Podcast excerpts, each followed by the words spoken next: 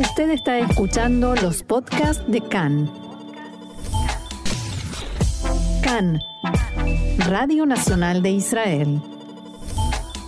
Marcelo, seguimos en el mismo tema de esta crítica generalizada, estas reacciones contra Israel y las condenas contra Israel casi exclusivamente. Así es, y sin embargo hay que decir que junto con la condena generalizada a Israel tras los incidentes violentos registrados en el Monte del Templo, también hay quienes en las redes sociales critican duramente a los alborotadores que escondieron piedras dentro de la mezquita de Al-Aqsa, se atrincheraron allí y arrojaron piedras contra las fuerzas de seguridad israelíes desde adentro de las mezquitas. Estas críticas se ven especialmente en las redes sociales del mundo árabe y también de la sociedad israelí. Los comentarios se centraron especialmente en los jóvenes que fueron vistos en videos publicados en la red, jugando al fútbol o bailando en la sala de oración de la mezquita y con zapatos, lo cual se considera un acto prohibido por parte, eh, como parte de las reglas de pureza de la mezquita. Por ejemplo, Abed Masrawa, residente de Badi Ara, publicó el siguiente mensaje, abro comillas. Siempre rezo en la bendita mezquita de Al-Aqsa, y amo este lugar, pero rechazo las acciones de los hombres enmascarados que cerraron la mezquita durante los enfrentamientos, porque su comportamiento es sospechoso, como si quisieran causar problemas por la fuerza, lo que lleva a que se castigue a todos los feligreses. Y agregó, queremos rezar en paz, y tener que entrar y salir todo el tiempo debido a grupos que eligen confrontar a la policía sabiendo que estas acciones afectarán negativamente a todos los fieles, no es aceptable. Ahmed, de la ciudad de Nazaret, dijo que el viernes llegó con su familia a Al-Aqsa a primera hora de la mañana. Abro comillas nuevamente. Vimos hombres enmascarados preparándose para enfrentarse a la policía. La situación era tranquila y de repente se produjeron enfrentamientos violentos y tuvimos que irnos de allí cuando vimos piedras y granadas de aturdimiento, balas de goma y hombres enmascarados cerrando la mezquita mientras estábamos dentro. Rechazo estos actos. Quien crea esta atmósfera son matones cuyo objetivo es generar caos. En las redes sociales se pueden ver más testimonios de árabes israelíes que estuvieron este último fin de semana en la mezquita de Al-Aqsa y coinciden en que repudian a los jóvenes enmascarados que arrojan piedras a la policía, cierran las puertas de la mezquita dejando encerrados a todos los feligreses. No podía respirar, me asfixiaba, contaba uno de ellos.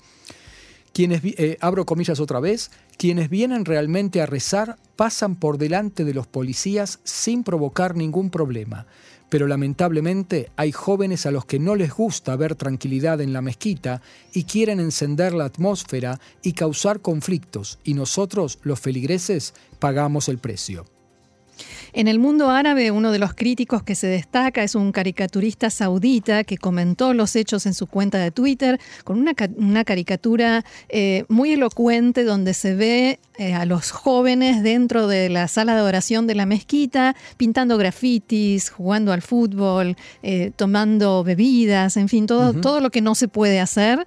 Y escribió, abro comillas, profanan mezquitas con su inmundicia y convierten las mezquitas de Alá en un patio de recreo con el pretexto de la resistencia. Las críticas contra los jóvenes que jugaban al fútbol y bailaban también procedían de personas de otros países árabes. Por ejemplo, un hombre en Egipto escribió en Twitter, ¿Cuál es la religión de vuestros padres? Fútbol y baile en la mezquita de Al-Aqsa, contaminación del santuario de la mezquita. ¿De qué religión están hablando y dónde está la santidad de la casa de Alá? Otra persona que se identifica en Twitter como Al-Muhnem escribió, los palestinos juegan al fútbol en la mezquita y no se sabe para qué. Ahora los judíos son los que están defendiendo la mezquita de Al-Aqsa. Asimismo, un periodista kuwaití se preguntaba en su cuenta de Twitter, ¿desde cuándo se juega al fútbol en las mezquitas? En Arabia Saudita, un hombre identificado en Twitter como Khalid FS escribió, La película Gaza bajo ataque ahora se puede ver en Netflix. Muestra la realidad palestina y los métodos de los palestinos para defender la mezquita de Al-Aqsa a través de la danza y los partidos de fútbol. Las críticas se dirigieron no solo contra los protagonistas de los incidentes, sino también contra Hamas. Por ejemplo, una persona desde Emiratos Árabes Unidos escribió que detrás de esto, abro comillas, hay que buscar siempre a Hamas y las organizaciones que comercian con la religión presten atención a la cantidad de piedras que hay dentro de la mezquita, sin ningún respeto, y cómo crean caos para arrastrar al otro lado a un choque y luego enarbolar las consignas de la invasión de Al-Aqsa y el ataque a los fieles.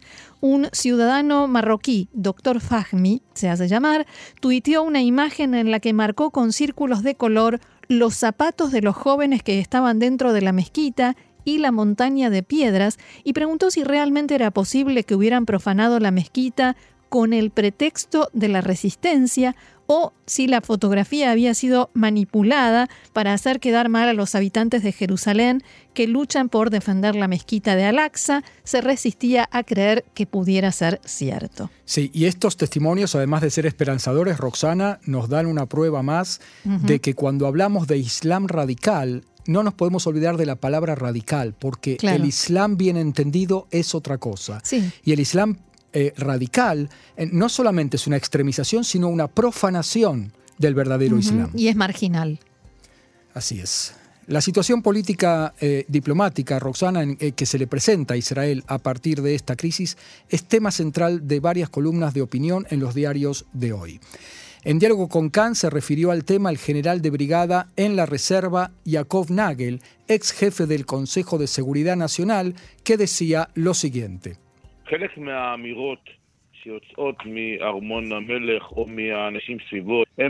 Parte de las declaraciones que salen del Palacio Real o del entorno del rey de Jordania están destinadas al público interno, especialmente debido a las serias tensiones que tienen dentro del país. Tanto la historia del príncipe Hamse y su renuncia al título, los bienes del rey Abdala que se descubrieron, la economía deteriorada, la escasez de agua y por supuesto los palestinos que hay allí, que no son precisamente aliados del gobierno, que es minoría. Frente a los jordanos, agregó el experto, lo que vale es lo que se dice a puertas cerradas.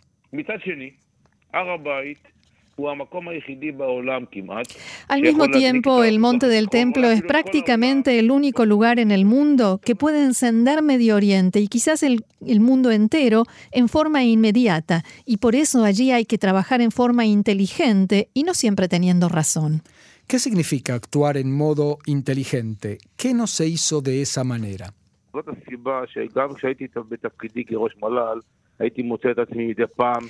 Ese es el motivo por el cual, cuando era jefe del Consejo de Seguridad Nacional, cada tanto me encontraba en la situación de tener que pedirle a un ministro que no subiera en una fecha determinada al monte del templo. Por supuesto que no podemos renunciar en lo más mínimo al status quo y al derecho de los judíos a subir al monte del templo en paralelo con los musulmanes. Pero no hay una solución de manual. Hay que acercar a los moderados y ser implacables con los otros, pero al mismo tiempo sostengo que hay circunstancias, hay momentos, fechas en los que hay que ser inteligentes.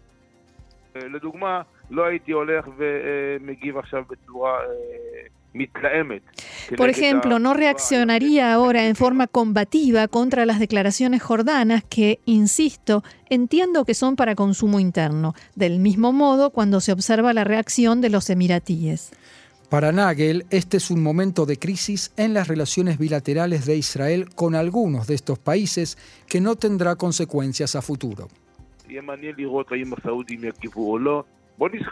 Será interesante ver cómo reaccionarán o si reaccionarán los sauditas. Recordemos lo que sucedió hace un año en el operativo Guardián de los Muros. No solo hubo un choque en el hubo choques en el monte del templo, también un operativo militar en la franja de Gaza. Escuchamos que en Emiratos emitieron declaraciones y repudiaron, también en Bahrein. Todos repudiaron porque eso es lo que ellos deben hacer para su propio público, sus necesidades internas. Terminó el operativo y las cosas volvieron a la normalidad.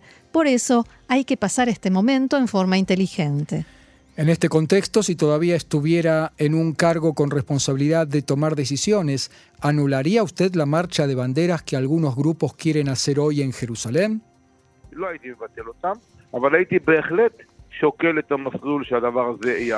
No la anularía, pero sin duda estudiaría el itinerario por donde va a pasar, porque ya sucedieron cosas de este estilo en el pasado. Este año se dio que Pesach, Pascua y Ramadán coinciden en el lugar en el que las tres religiones se encuentran a escasos metros una de otra, el único lugar del mundo con esas características, Jerusalén.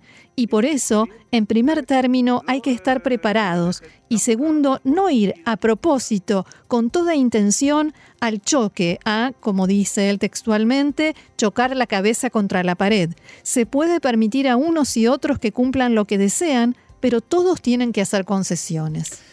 A diferencia de Nagel, el ex embajador de Israel en Jordania, Oded Eran, sostiene hoy en una columna de opinión que publica el diario Yediot Chronot exactamente lo contrario, que, no, abro comillas, no se puede mirar hacia otro lado ante estas declaraciones que implican alentar la violencia y el ataque contra judíos, Roxana. Lo que dice Oded Eran es que hay que utilizar herramientas diplomáticas, en primer lugar llamar a consultas al embajador jordano y transmitirle una queja oficial para el rey, y en la misma ocasión expresarle la indignación de Israel por la campaña diplomática que lleva a cabo Jordania en el ámbito regional e internacional, como por ejemplo la cumbre que se va a llevar a cabo mañana en Amán y que sin duda va a servir como escenario para atacar a Israel y para dar aliento, dice, a los movimientos islamistas. En Israel hay quienes llaman a reducir e incluso suspender el flujo de agua a Jordania, pero yo propongo, dice este diplomático, no dejarse arrastrar a medidas extremas en temas críticos y existenciales para Jordania que puedan perjudicar las relaciones estratégicas bilaterales que son importantes para los dos países. El ex embajador Oded Eran propone también el boicot personal al primer ministro jordano, que recordemos hizo esas declaraciones apoyando y alentando. a los que tiran piedras. Exacto. Y dice que es una medida necesaria el hombre que hasta ahora no había utilizado un lenguaje agresivo en el tema israelí-palestino, al parecer buscó una tabla de salvación después de comprobar en una encuesta realizada en estos días que dos tercios de los encuestados tienen una opinión negativa sobre su desempeño como primer ministro. O sea, quiere mejorar su imagen. En su discurso ante el Parlamento, al parecer, quiso conformar a los legisladores, que son sus peores críticos, al tiempo que bailaba sobre la sangre de los judíos, dice o escribe el diplomático israelí. Eso no se puede dejar pasar sin una reacción seria y contundente.